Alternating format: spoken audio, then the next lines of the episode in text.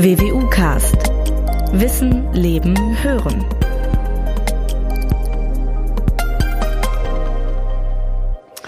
Dass mehrere tausend Fußballfans am 8. Oktober, also vor wenigen Wochen, zu spät oder gar nicht die Stadien erreichten, war an diesem Samstag wahrscheinlich noch das geringste Problem. Im ersten Moment, als die ersten Meldungen über zig Bahnverspätungen und Zugausfälle über den Nachrichtenticker liefen, werden wohl viele Menschen gedacht haben, typisch Bahn, keine echte Überraschung.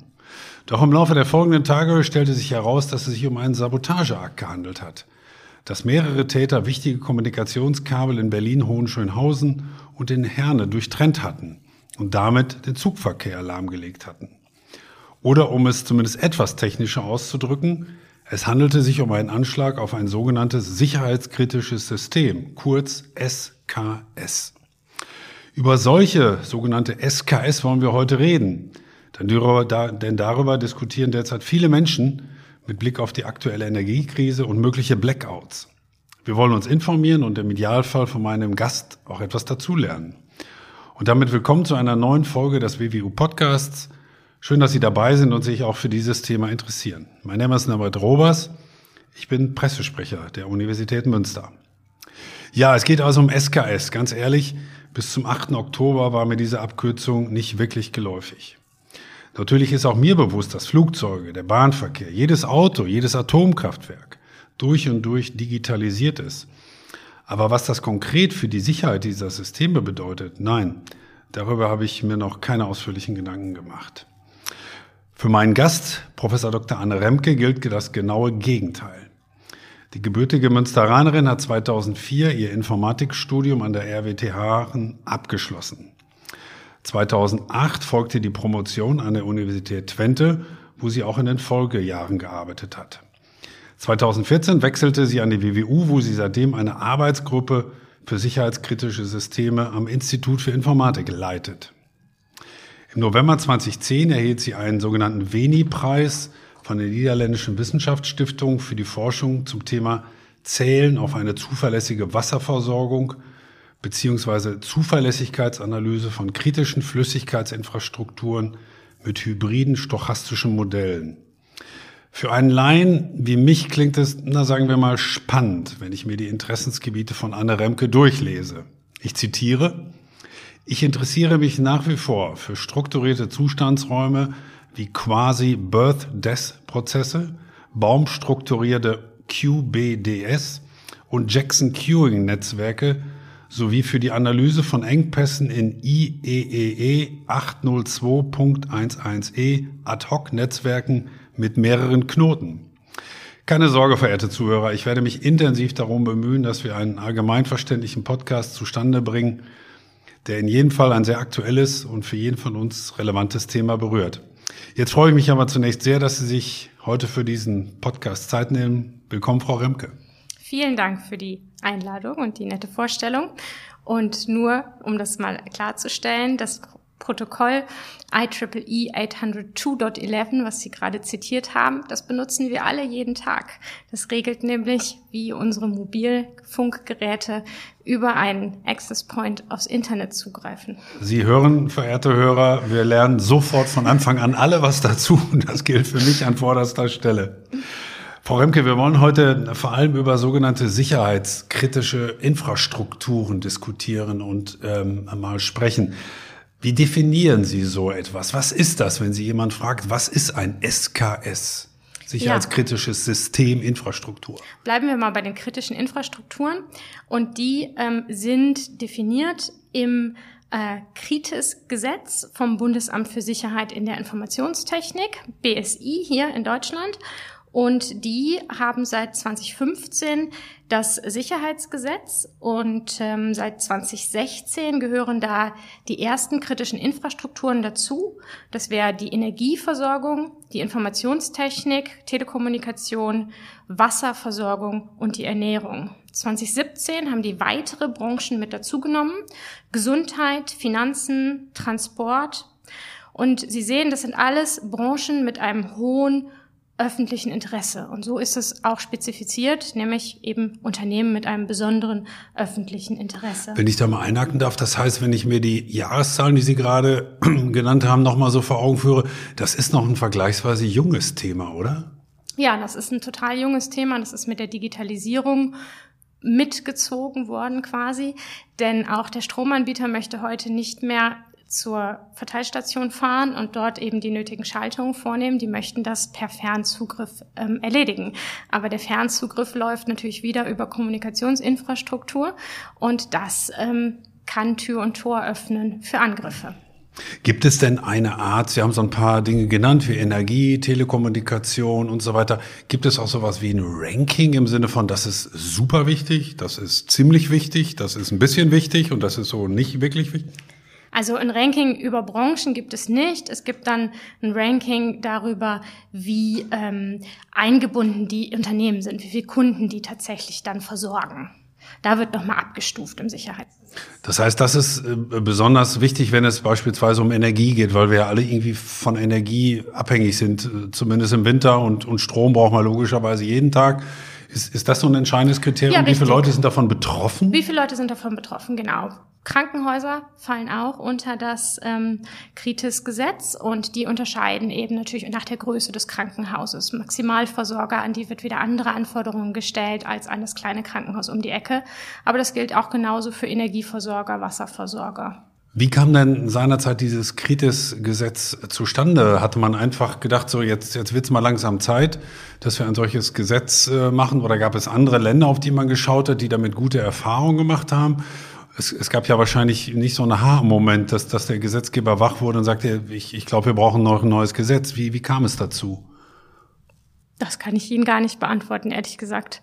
Also die Notwendigkeit ist klar und seit 2010 gibt es auch immer wieder Angriffe auf kritische Infrastrukturen, also insbesondere im Energiesektor sieht man das seit 2010. Da hatten wir Stuxnet als ersten äh, Virus, der sich ähm, in dieser kritischen Infrastruktur verbreitet hat. Und ähm, das BSI hat auch darauf natürlich reagiert. Entsprechend reagiert, ja. Genau. Jetzt, wie, wie definieren Sie denn als Expertin beispielsweise in diesem Zusammenhang dann den Begriff Sicherheit? Denn ich sag mal, für einen Passagier, der in einem Flugzeug sitzt, ist natürlich die Frage der Sicherheit auch durchaus relevant. Ja, genau. Was ist eigentlich Sicherheit? Das ist eine ähm, wunderbare Frage. Im Englischen unterscheidet man zwischen Security und Safety.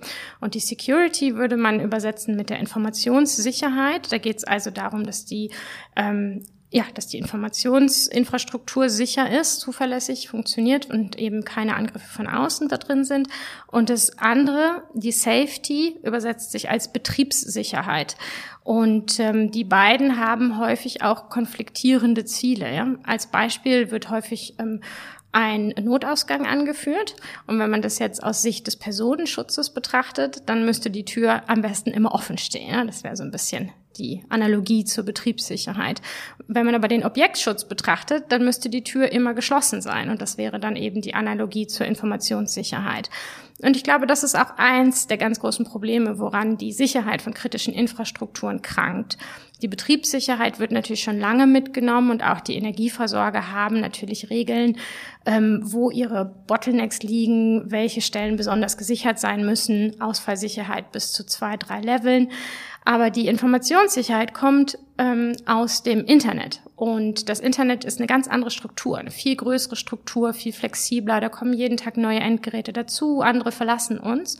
Und die Steuernetze, die kritische Infrastruktur steuern, die sind viel strukturierter. Da passiert nicht viel, da werden wenig Daten übertragen, aber es müssen eben die richtigen Daten sein. Und ich persönlich glaube, dass man die Betriebssicherheit und die Informationssicherheit in kritischen Infrastrukturen zusammenbringen muss. Nur wenn man ausnutzt, was man über den physikalischen Prozess weiß, der darunter liegt, kann man das Gesamtsystem ja safe and secure gestalten. Mhm. Da kommen wir gleich noch ausführlich auch drauf zu sprechen. Was gibt es für mutmaßliche Schwachstellen? Ich will noch mal eben bei dem, bei dem, dem Ursprung auch dieses Gesetzes äh, vielleicht liegen. Äh, Sie sprachen davon, das macht das Bundesamt für, für Informationssicherheit. Genau. Ähm, sind die auch diejenigen, die jetzt praktisch Anpassungen vornehmen würden? Nehmen wir mal an, man wird einen neuen Bereich definieren und sagen, so, der ist jetzt aber auch kritisch geworden oder dieser ist nicht mehr kritisch. Also ist das praktisch die entscheidende Stelle, die auch so etwas definiert? Ja, genau. Und die haben im Mai 2021 das Kritis-Gesetz nochmal ähm, ja, abgedatet, würde der Informatiker sagen. Und wir sind jetzt beim IT-Sicherheitsgesetz 2.0. Und da gibt's unter anderem höhere Sicherheitsvorgaben für den Mobilfunk. Es gibt aber auch mehr Befugnisse für das Bundesamt für Sicherheit in der Informationstechnik. Ähm, und es soll ab Mai 2023 neue Auflagen geben, und die erfordern dann den Einsatz für Systeme zur Angriffserkennung. Und das ist ein ganz wichtiger Schritt. Und da fragt man sich natürlich schon, warum erst im Mai 2023. Gibt es denn aus Ihrer Sicht, ich habe ja eingangs dieses Beispiel dieses äh, Anschlags auf die Bahn, ich nenne das jetzt einfach mal Anschlag beziehungsweise Sabotageakt gesprochen, Gibt es aus Ihrer Sicht eine Expertin in den Bereiche, ob das jetzt Telekommunikation ist oder Energie oder was auch immer, die besonders anfällig sind? Wo man sagt, da sind die Lücken am größten, während sich andere Bereiche schon ziemlich gut abgesichert haben? Ich glaube das persönlich nicht. Ich denke, es gibt Bereiche, die, die essentiell sind und das wäre für mich die Telekommunikation und die Energieversorgung, denn diese kritischen Infrastrukturen sind alle voneinander abhängig und ähm, ohne Strom können Sie sich überlegen, da funktioniert nicht mehr viel. Da funktioniert die Telekommunikation nicht mehr, aber es funktionieren auch eben die Geldautomaten nicht mehr. Das Finanzwesen ist eingeschränkt. Ähm, das hat ganz große Auswirkungen. Hm. Wo liegen aus Ihrer Sicht die, die, die Schwachstellen in, in diesen Bereichen? Sie sprachen gerade von den Safety und Security, von, von dem Unterschied auch. Das heißt, man hat das eine mal mitgedacht, das andere aber nicht, dass man einfach nicht an diese kritische Infrastruktur und die Sicherheit, die man gewährleisten muss, hat man das einfach nicht mitgedacht oder zu schwach mitgedacht oder wie würden Sie das beurteilen? Ja, ich denke, das hat viele verschiedene Gründe. Ähm, zum einen haben wir ja in Deutschland relativ hohen Versorgungsstandard. Wir haben keine regelmäßigen Stromausfälle. Ja, Gott sei Dank. Das sieht ja in anderen Teilen der Welt ganz anders aus. Und äh, damit ist es eben auch etwas, was man ich sag mal, nicht so auf dem Schirm hat, salopp gesagt das ist was, was man nicht täglich Wenn ich da einhaken darf, Frau Remke, wer ist Mann in dem Zusammenhang? Sind das auch die Betreiber? Ist das der Gesetzgeber oder ist das der Bürger? Ja, ich nehme für mich in Anspruch, ich habe das nicht auf dem Schirm. Weil ich vielleicht auch die naive Vorstellung habe, naja, das ist doch Sache der Betreiber, was habe ich damit zu tun? Ich gehe davon aus, dass das sicher ist. Also haben die das auch nicht auf dem Schirm? Ähm, schwierig zu beantworten. Teils, teils. Natürlich ist denen klar, dass es Ausfälle geben kann. Aber da die ja eben sehr selten vorkommen ähm, und wenn sie vorkommen, dann sind sie schnell zu beheben, entsteht in der Psychologie heißt das so ein Confirmation Bias. Ähm, man glaubt erstmal das, was man in seinem täglichen Leben erfährt. Und das gehört eben nicht dazu.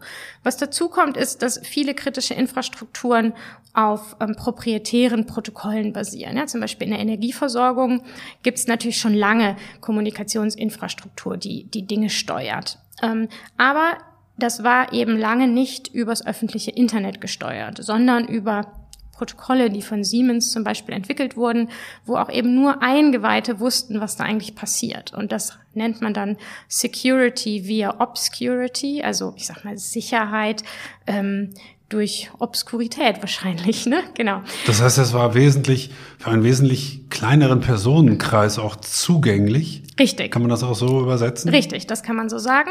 Es war eben auch viel weniger zugänglich und, und viele Betreiber haben auch geglaubt, dass das eben eine gewisse Informationssicherheit bietet. Das ist aber heute eben alles ganz anders. Die Protokolle, die dort verwendet werden, die sind eben standardisiert. Das heißt, Sie können sich den passenden Standard im Internet runterladen und angucken, wie die Pakete aussehen. Das heißt, ich kann mir auch die Schwachstellen runterladen, wenn ich so will. Also direkt nicht, weil der Energieversorger natürlich seine eigene Infrastruktur unter Verschluss hält. Aber die Protokolle, die das ansteuern, die sind eben im Internet verfügbar. Sie können sich aus, ähm, raussuchen, wie so Pakete aussehen.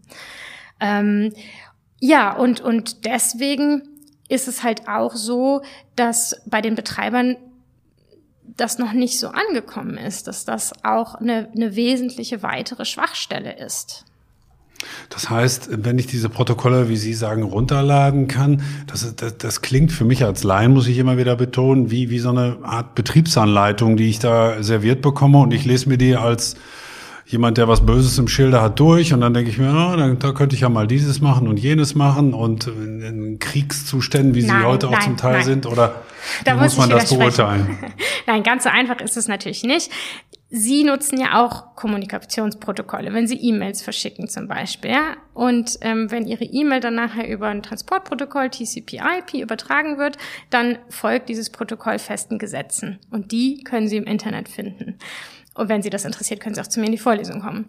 Aber ähm, Sie wissen natürlich noch lange nicht, was Sie in Ihrer E-Mail verschicken. Ja, das ist nochmal ein ganz großer Unterschied. Aber in diesen kritischen Infrastrukturen war es halt so, dass auch niemand wusste, wie die Pakete aussehen. Haben die einen Header? Wie groß ist der Header? Wie wird die Information überhaupt übertragen? Und das ist eben heute anders. Diese Information ähm, ist öffentlich zugänglich. Jetzt äh, sprachen Sie schon davon, dass die Betreiber das möglicherweise nicht in der Ernsthaftigkeit mitgedacht haben. Ähm, wir haben jetzt zuletzt erlebt, dass es einen Anschlag, wie gesagt, auf die Deutsche Bahn gab. Es gab auch mutmaßlich eine Sabotageakt auf die Pipelines Nord Stream 1 und Nord Stream 2. Glauben Sie denn, dass sowas auch für die allgemeine Öffentlichkeit, aber möglicherweise auch für den Gesetzgeber oder die Betreiber sowas wie ein Weckruf ist, dass man sagt, Donnerwetter, jetzt merken wir mal, wie anfällig wir sind. Äh, ich glaube, da müssen wir nachrüsten. Es gibt ja auch in der Politik jetzt schon entsprechende Stimmen, die sagen, jetzt müssen wir unsere kritische Infrastruktur endlich mal schützen. Ja, das, das wäre sehr schön. Ähm, und ich bin da ganz Ihrer Meinung, wir müssen die kritische Infrastruktur schützen. Allerdings glaube ich nicht, dass das schon zu einem großen Umdenken führen wird. Denn wir haben solche Anschläge ja in der Vergangenheit auch immer wieder gesehen. Wie gesagt, 2010 haben wir angefangen mit Stuxnet und daraufhin kamen viele weitere Anschläge auf, das, äh, auf die Stromversorgung in der Ukraine 2015, 2016, ähm, großflächige Stromausfälle. Ähm, aber auch bei der Deutschen Bahn haben wir ja schon mit Erpressungssoftware zu tun gehabt. WannaCry, wo eben das Informationssystem der Deutschen Bahn ausgefallen ist. Es gab auch schon Anschläge, würden Sie das auch darunter fassen, wie Hackerangriffe auf äh, Universitätskliniker beispielsweise? Sind das auch solche Sicherlich. Geschichten, die in diesem ja. Zusammenhang erwähnt werden sollten? Universitätskliniken sicherlich gehören ja auch zur kritischen Infrastruktur. Und wenn die nicht arbeiten können, haben wir ein ganz großes Problem, ja, weil auch in den Krankenhäusern natürlich die Digitalisierung fortschreitet. Patientenakten, alles ist digital. Wenn der Server ausfällt, können die nichts machen. Die wissen noch nicht mal, wer welche Medikamente bekommt. Hm. Sind solche Unternehmen wie zum Beispiel Krankenhäuser oder von mir aus auch Energieunternehmen nicht irgendwie gezwungen, so eine Art redundantes System vorzuhalten? Ein Zweitsystem, wo man praktisch von A auf B sofort umschaltet, damit man irgendwie weiterarbeiten kann? Oder ist das naiv gedacht? Es wäre wünschenswert, Sie sind natürlich gezwungen, sich an das Kritisgesetz zu halten. Da steht im Moment, ähm, stehen da Dinge drin wie, Sie müssen eine Kontaktstelle benennen. Sie müssen IT-Störungen und Sicherheitsvorfälle melden. Äh, Sie müssen den Stand der Technik umsetzen. Aber was genau ist der Stand der Technik? Und Sie müssen Präventionsmaßnahmen und Reaktionspläne haben und Sie müssen diese Absicherung prüfen lassen. Aber ja, was, was genau ist der Stand der Technik? Ja, ich habe das eben schon mal erwähnt, dieses Zusammenspiel von Betriebssicherheit und Informationssicherheit ist was, was es auch bei uns in der Forschung noch nicht lange gibt. Und ich glaube, da müssen wir hin. Mhm. Jetzt ist es ja so, dass unser, unser aller Leben, wenn ich mir mal meinen Tagesablauf äh, vorstelle, komplett durchdigitalisiert ist. Alles hat mit Strom und Digitalisierung und Technik und so weiter zu tun. Ähm, hat das auch zur Folge, dass, dass wir deutlich anfälliger geworden sind für entsprechende Attacken oder auch Erpressungsversuche oder auch Sabotageakte? Das äh, geht ja beim Fall. Autofahren morgens los und in der Bahn und mit dem Flugzeug und Radio hören und Internet und ich, naja, jeder kann sich seinen Tagesablauf vorstellen. Er ist ja komplett durchdigitalisiert, oder? Auf jeden Fall. Also meine auch. Leider würde ich manchmal sagen. Aber ähm, bei der Digitalisierung ist halt häufig die ähm, ja, Informationssicherheit steht an zweiter Stelle. Ja, wir alle freuen uns, wenn Dinge einfacher funktionieren, wenn es schneller geht. Und dann kommt erstmal der zweite Schritt oder dann müsste der zweite Schritt kommen, mal anzusch sich anzuschauen, wo sind die Schwachstellen, was kann schiefgehen und wie kann man das verhindern. Zumal ich mir erschwerend noch in, in, vorstelle vor meinem geistigen Auge, dass alles ja mit allem auch irgendwie zusammenhängt. Und das sind ja häufig nicht getrennte Dinge, die man so komplett äh, voneinander abschalten kann, sondern bricht eins zusammen, brechen ja ganz viele Dinge zusammen. Bei der Energie leuchtet uns das beim Strom, glaube ich, sofort ein. Bei der Telekommunikation auch möglicherweise. Also dieses, diese totale Vernetztheit auch, äh, das kann einem jetzt mit Blick auf mögliche Sabotageakte oder Ausfälle von sicherheitskritischen Infrastrukturen schon ein bisschen Angst machen, oder? Ja, ich möchte niemandem Angst machen, aber Sie haben natürlich absolut recht. Die kritischen Infrastrukturen sind alle vernetzt. Ähm, ohne Strom, wie gesagt, funktioniert die äh, Kommunikation nicht, funktionieren viele andere Dinge nicht. Ähm, ja, da, das muss man mitdenken und da muss man ähm, Maßnahmen ergreifen, um das auch auffangen zu können. Wie, wie sehen Sie denn die Gefahr, die im Moment in Deutschland auch noch sehr verhalten, aber zumindest tauchte dieser Begriff in den letzten Wochen schon mal dann und wann auf diskutiert wird, nämlich die Gefahr eines Blackouts, eines totalen Stromausfalls, eines totalen Stromabfalls, dass also unsere Energieversorgung zumindest mit Punkt, in puncto Strom so richtig ins Rutschen gerät. Ist das so eine Science-Fiction-Idee oder würden Sie sagen, na ja, ausschließen würde ich das jetzt nicht? Nee, ausschließen würde ich das nicht. Ähm wie gesagt, ich möchte auch niemandem Angst machen. Ich denke, dass die Wahrscheinlichkeit, dass das passiert, aktuell nicht so wahnsinnig hoch ist. Aber es ist eben total wichtig, diese Möglichkeiten zu durchdenken. Ja? Gerade Stromnetze sind ähm, nochmal in verschiedene Teile auf verschiedenen Ebenen geteilt und man bekommt da ganz schnell sogenannte kaskadierende Effekte. Ja, wenn in einer Nachbarschaft die Verteilstation ausfällt, dann nimmt das Stromnetz an dieser Stelle ähm, kann es ja den Strom nicht mehr abgeben. Die, die Verbraucher sind nicht mehr am Netz. Und dann haben wir direkt eben an dieser Stelle ähm, eigentlich zu viel Strom. Ja? Sie können sich das vorstellen wie Wasser, was irgendwo hin muss. Und ähm, dann muss wieder geschaltet werden. Und da kann man eben ganz schnell auch andere Bereiche des Stromnetzes ähm, ausfallen lassen. Das heißt, ähm, da muss man wirklich gut, gut drüber nachdenken, was da schiefgehen kann. Und es ist ja so, ähm, man kann die Software angreifen, man kann die Hardware angreifen, man kann sogenannte koordinierte Angriffe fahren, wenn ich Insider bin und genau weiß, was wo wichtig ist, ähnlich wie bei dem Angriff auf die Deutsche Bahn, ähm, dann kann ich da ganz viel kaputt machen. Nochmal auf das Thema Redundanz zu sprechen zu kommen. Sie haben das ja eben schon gesagt. Die Deutsche Bahn ähm, hatte ja tatsächlich ein redundantes System und ich glaube, die ähm, Leitung in Berlin war ja schon die ähm, Backup-Leitung für Herne, ähm, allerdings immer noch im gleichen Kommunikationssystem. Das heißt, eine bessere Redundanz wäre vermutlich gegeben, wenn man eine komplett andere Kommunikationstechnik daneben legen würde. Ich sag mal Glasfaser und Funk zum Beispiel. Ähm, aber ja, auch bei Stromnetzen ist es natürlich so, dass man ähm, mit dem Insiderwissen an einer Verteilstation viel kaputt machen kann. Ein Transformator braucht ungefähr fünf bis acht Jahre im Bau, hat den Wert eines Einfamilienhauses. Ja, wenn Sie da mit einem Angriff auf die Hardware erfolgreich sind, dann hat das riesengroße ähm, Konsequenzen. Inwieweit sind auch solche ähm, Dinge wie beispielsweise Kernkraftwerke besonders schützenswert und werden auch besonders geschützt, denn man mag sich ja gar nicht vorstellen, wenn da mal ein Cyberangriff kommt und irgendwas passiert oder irgendeine Fehlschaltung passiert oder so, was das, was das bedeutet. Ähm, sind das denn tatsächlich auch in sich geschlossene Systeme, die ich weiß nicht wie vielfach gesichert sind und damit bei Licht betrachtet eigentlich sicher sind? Ja, das ist äh, schwer zu beantworten. Ähm, ich forsche nicht an Kernkraftwerken. Ähm, die sind natürlich gesichert. Da haben sich Leute viele Gedanken drüber gemacht. Ich habe auch mal äh, mit einem Kollegen zusammengearbeitet, der in Frankreich an einem Kernkraftwerk in der Forschung aktiv ist. Ähm, die tun natürlich ihr Bestes, aber sie können so ein System nie komplett sicher machen, genauso wie sie ihr Haus nicht komplett gegen Einbruch schützen können. Sie können immer noch eine Lage draufpacken und es ein bisschen sicherer machen, aber ähm, endgültig sicher bekommt man es nicht. Und dieser Virus Stuxnet, den ich angesprochen habe, der hat auch äh, damals ein Fünftel der iranischen äh, Atomzentrifugen lahmgelegt. Ja, und der hat eine Schwachstelle in einem äh, Protokoll ausgenutzt und konnte dann die Geschwindigkeit von diesen Zentrifugen, von den Motoren beeinflussen. Und wenn die zu hoch gedreht wurden, dann gehen die einfach kaputt. Ja, da haben sie so einen, so einen koordinierten Angriff, der sich eben das Insiderwissen über die Protokolle und ähm, die physikalischen Strukturen da zunutze macht, um dann mit einer Schadsoftware über das Kommunikationsnetz eben die falschen Kommandos schickt. Wir sprechen insgesamt über sicherheitskritische Systeme. Frau Rimke, da gibt es ja sehr viel unterschiedliche. Sie haben viele schon genannt.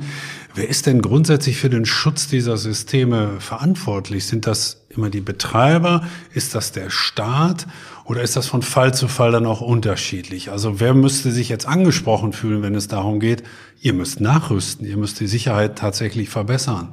Ja, ich denke, da sind wir alle gefragt oder bevor Sie wieder fragen, wer ist wir, die äh, Betreiber und der Staat. Das ähm, Kritis-Gesetz ist natürlich ein Schritt in die richtige Richtung.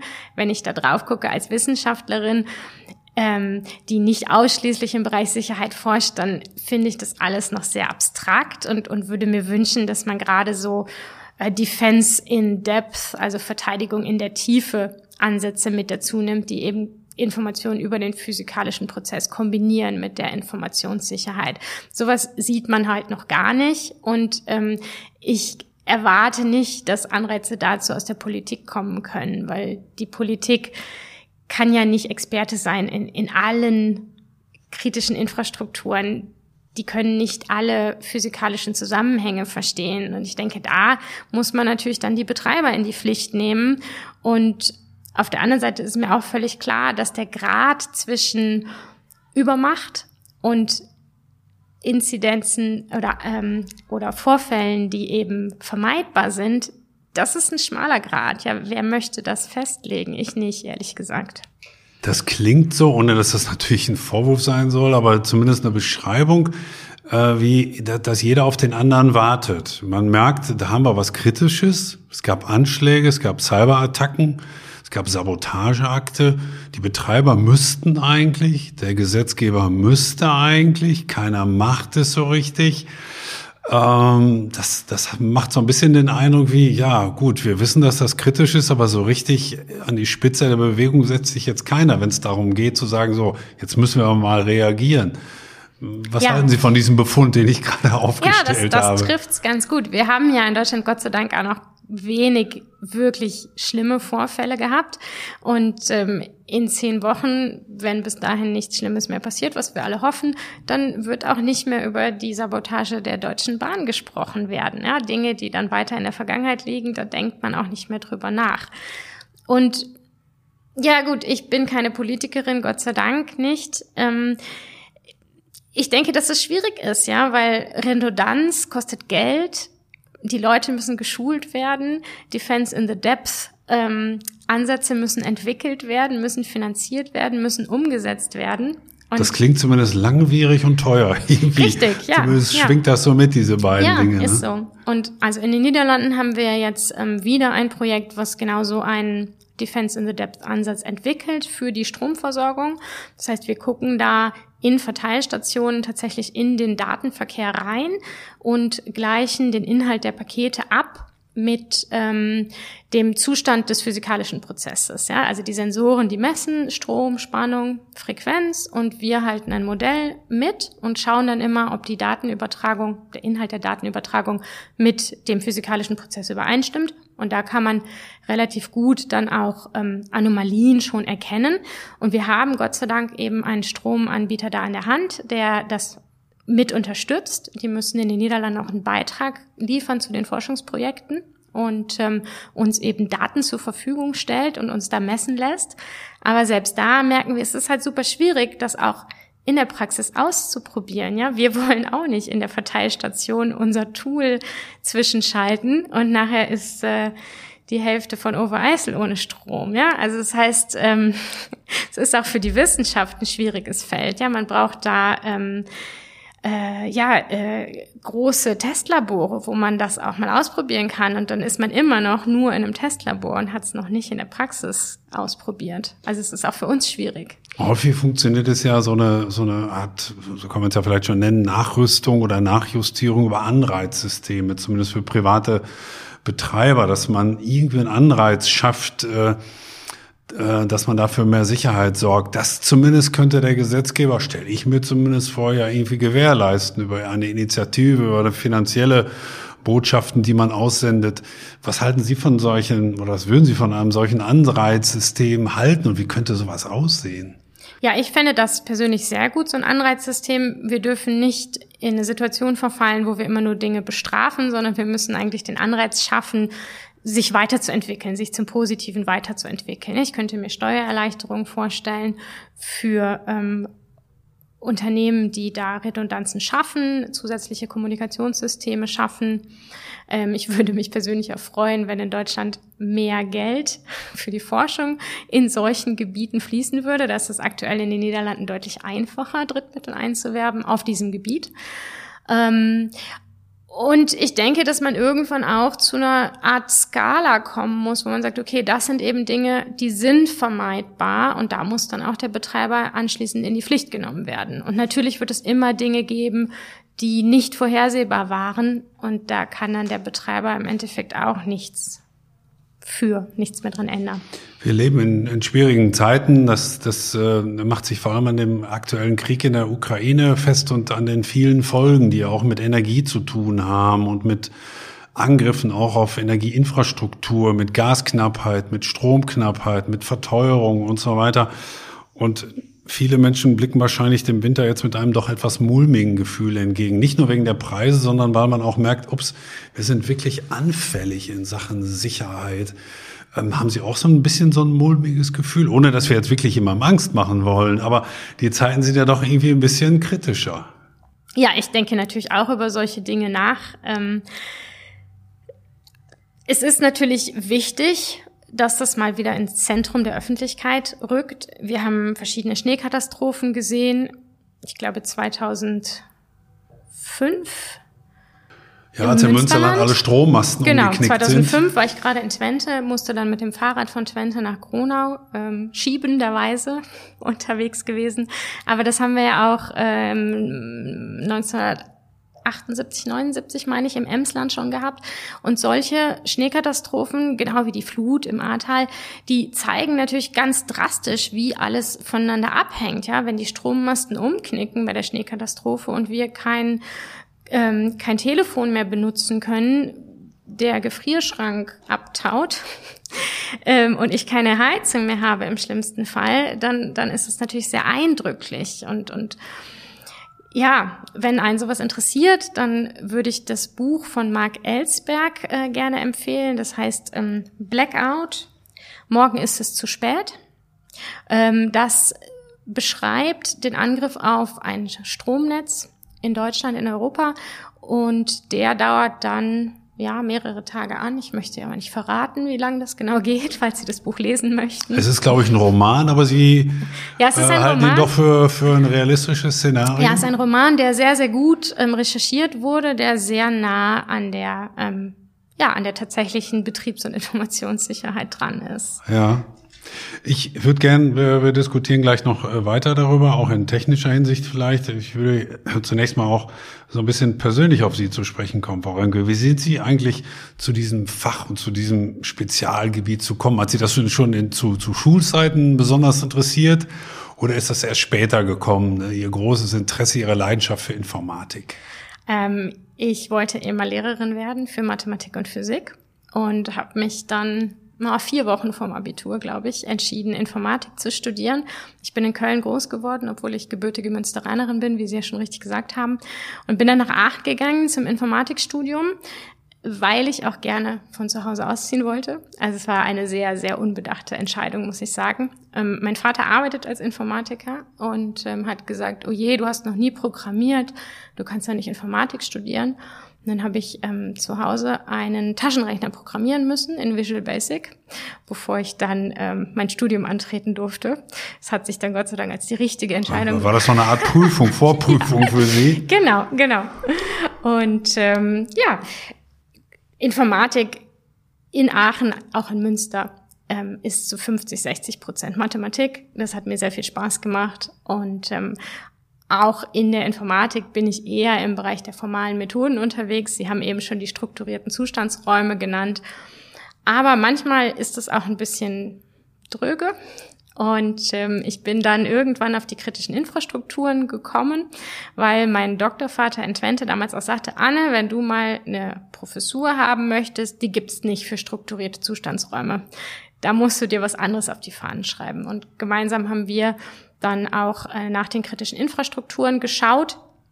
Und das hat mich sofort begeistert. Also diese, diese Kombination von Technik, Modellierung, die wir eben für kritische Infrastrukturen machen, zur Dimensionierung, zur Wahrung der Betriebssicherheit und so weiter. Und ja, diesem Nutzen auch, dem gesellschaftlichen Nutzen, den wir ja hoffentlich alle dann auch haben von, von dieser Forschung, das ähm, hat mich immer schon begeistert. Mhm. Jetzt habe ich noch nie an einer Informatikvorlesung äh, teilgenommen, das mal gleich vorweggeschickt, aber ich habe zumindest so ein bestimmtes Bild im Hinterkopf, was vielleicht auch gar nicht richtig ist. Sind Sie als Frau eine Exotin in diesem Fach oder ist das mittlerweile halbwegs ausgewogen? Ist das männerdominiert, frauendominiert oder ist das ausgewogen? Das ist ähm, insgesamt total männerdominiert. Wir in Münster haben einen sehr, sehr guten Frauenanteil. Darauf bin ich als äh, dezentrale Gleichstellungsbeauftragte auch sehr stolz. Ähm, in Aachen waren wir drei Frauen von 500 Anfängern um Ihnen mal Größenordnung zu geben. Ah, okay. Ja, da kann man durchaus von Männern dominiert sprechen. Das ist durch Zahlen eindrücklich dokumentiert hiermit. Ähm, spüren Sie eigentlich in diesen Tagen und Wochen, vielleicht auch durch diesen Podcast, als ein Element ein erhöhtes Interesse an diesem ähm, Spezialgebiet der sicherheitskritischen Systeme oder war das immer schon auch ins Studium von Informatikstudenten eingebunden? Ja, äh, bei uns können die Studierenden die Vorlesung Computernetze hören. Da werden die Grundlagen der ja, Kommunikationstechnik ähm, gelehrt. Ich habe tatsächlich eine Mastervorlesung, ich glaube ich letztes Jahr das erste Mal gehalten, die sehr nah dran ist an dem, was wir hier besprochen haben. Da geht es um Zuverlässigkeit, Security versus Safety. Wir behandeln ähm, Simulationsverfahren, um eben sich anzuschauen, was passiert im Stromnetz. Da kann man mitspielen. Das wird entwickelt an der Universität Oldenburg, das heißt Mosaik.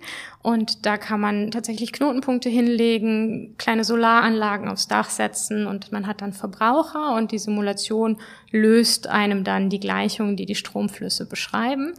Und ähm, wir lehren dort auch ähm, einen Teil der aktuellen Forschung von diesen Defense in the Depth äh, mhm. Verteidigungsansätzen. Ja.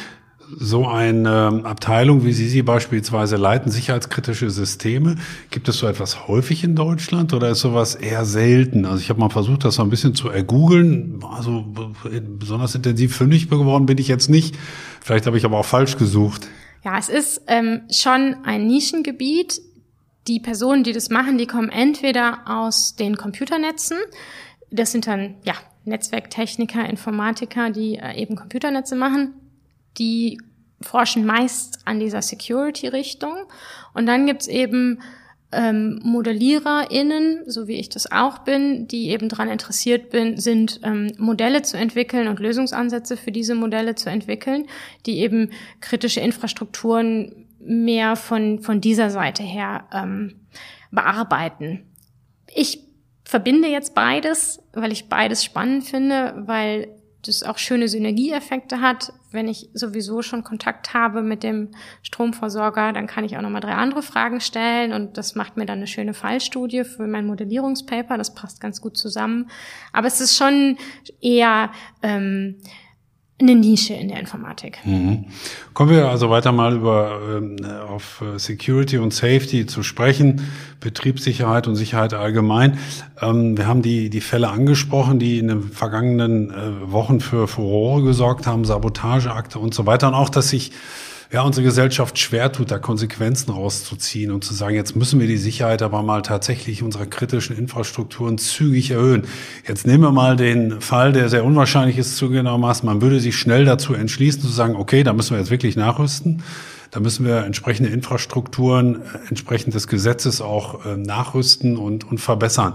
Aber da würden wir ja über einen Prozess von Jahren, um nicht zu sagen Jahrzehnten reden, oder? Ich meine, wie realistisch ist das überhaupt? Und in der Zeit, wo man nachrüstet, entwickelt sich die Technik ja auch schon weiter. Ist das nicht ein Hase-Igel-Rennen, das, das mehr oder weniger jetzt schon verloren ist? Ähm, natürlich ist das ein langwieriger Prozess, wobei man einige Dinge auch relativ schnell umsetzen kann. Ich sage mal, ein redundantes Kommunikationssystem, das lässt sich relativ schnell installieren. Das müssen Sie sich einfach nur aussuchen und bestellen und installieren lassen. Das hätte der Deutschen Bahn schon geholfen. Natürlich wäre das teuer, ja, ganz klar. Ähm, andere Sachen sind schwieriger zu sichern. Und für viele Dinge gibt es auch noch keine äh, Lösung, die man sofort in die Praxis ähm, einbringen kann. Das ist leider so. Und es bleibt ein Hase- und Igel-Spiel, denn genau wie Sie Ihr Haus nicht abschließend vor Einbrüchen sichern können, können Sie die Sicherheit von kritischen Infrastrukturen abschließend mhm. sichern. Warum ist unsere Infrastruktur nicht so gut geschützt? Sie haben schon einen Grund genannt, das Ganze ist teuer. Oder ist das auch Ihrer Erfahrung oder Beobachtung nach eine Frage, ich sag mal, von fehlender technischer Expertise, von zu viel Bürokratie? Oder die Überwachung funktioniert sowieso nicht. Woran liegt das, dass wir uns damit so, so schwer tun unter Umständen? Ich glaube, dass es insgesamt ein schwieriges Thema ist. Also ich möchte den Betreibern nicht die fehlende Expertise absprechen. Wenn ich da mit unseren, mit unseren Praxispartnern in den Niederlanden spreche, dann bin ich jedes Mal beeindruckt, was die uns alles erklären können und das auch gerne tun. Aber der Fokus liegt halt bei diesen kritischen Infrastrukturen traditionell auf der Betriebssicherheit. Klar, die Stromversorgung muss sichergestellt sein.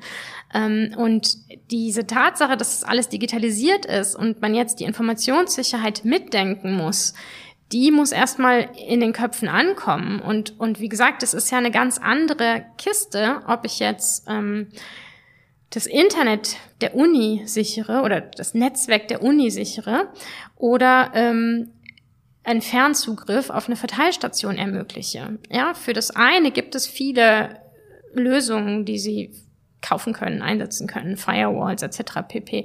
Die sind aber gemacht für Kommunikationsstrukturen im Internet und die können Sie nicht einfach so in Ihrer Verteilstation anwenden, weil die einfach nichts bringen.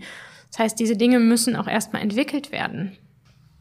Jetzt haben Sie eine Zeit lang auch in den Niederlanden gelebt und auch dort gearbeitet. Sie haben auch schon ein, zwei Beispiele genannt und auch jetzt gerade, dass Sie manchmal durchaus beeindruckt sind von dem, was die Kollegen Ihnen da erklären können. Haben Sie sowieso das Gefühl, dass andere Länder möglicherweise da irgendwie weiter sind als Deutschland, dass wir das speziell in Deutschland ein bisschen verpennt haben auf gut Deutsch? Ja, wie gesagt, ähm, wir haben natürlich einen sehr hohen Versorgungsstandard in Deutschland, den haben die Niederlande und die skandinavischen Länder natürlich auch. Ähm, mein Eindruck ist schon, dass man in den Niederlanden und auch in den skandinavischen Ländern da ein bisschen weiter denkt. Ähm, in Norwegen war ich zu einem großen äh, Projekt eingeladen, wo es auch eben um die Betriebssicherheit und die Informationssicherheit der Stromversorgung geht. Das war aber schon vor Corona, vor drei, vier Jahren, haben wir darüber gesprochen. Da war ich als eingeladene Sprecherin und durfte zu unserer Forschung erzählen. Auch da waren die Betreiber, die da mit im Publikum saßen, erstaunt. Das sind Dinge, die, die wissen sie abstrakt, aber wenn man das dann mal aufdröselt und sagt, okay, das und das und das ist ja schon passiert, ähm, Ukraine, Blackout, Night Dragon und so weiter, dann regt es schon zum Denken an. Und in Deutschland ist da meist noch kein Wille, Geld, wie auch immer vorhanden. Und kein Wille, da auch kein Weg, denn ich meine, das müsste, ich will das nicht wiederholen, aber das müsste einen doch jetzt spätestens wachrütteln, wenn man so sieht, was so um uns herum passiert und die Einschläge, wie man so schön sagt, in dem Zusammenhang auch immer näher kommen. Spätestens jetzt müsste ja eigentlich was passieren, oder? Ja, das sehe ich auch so. Was halten Sie? Ähm, ich habe das ähm, allerdings äh, gegoogelt, so richtig kann ich damit noch nicht was anfangen, muss ich äh, gestehen. Es gibt ja häufig auch sogenannte Digi oder es wird häufig gefordert, sogenannte digitale Gegenangriffe. Ähm, wenn ich den Fachbegriff richtig gelesen habe, sind das sogenannte Hackbacks. Äh, was halten Sie von sowas? Ist das ein probates Mittel? Ja, ich, ich denke nicht. Ähm, aber auch Hackbacks liegen nicht in meiner Expertise, muss ich dazu sagen. Die Idee dahinter ist eben, dass man bestimmte Schwachstellen, die bekannt werden, an kritischen Infrastrukturen zurückhält, um dann einen Gegenangriff zu starten auf kritische Infrastruktur, möglicherweise in anderen Ländern, muss nicht unbedingt ein tatsächlicher Gegenangriff sein, kann auch sein, dass diese kritische Infrastruktur dann überlastet wird und deswegen dort ausgeschaltet werden muss, was natürlich im Endeffekt auf genau das Gleiche hinauskommt. Ich denke, das sollten wir tunlichst lassen, denn es geht um die Versorgungssicherheit eben in diesen kritischen Infrastrukturen.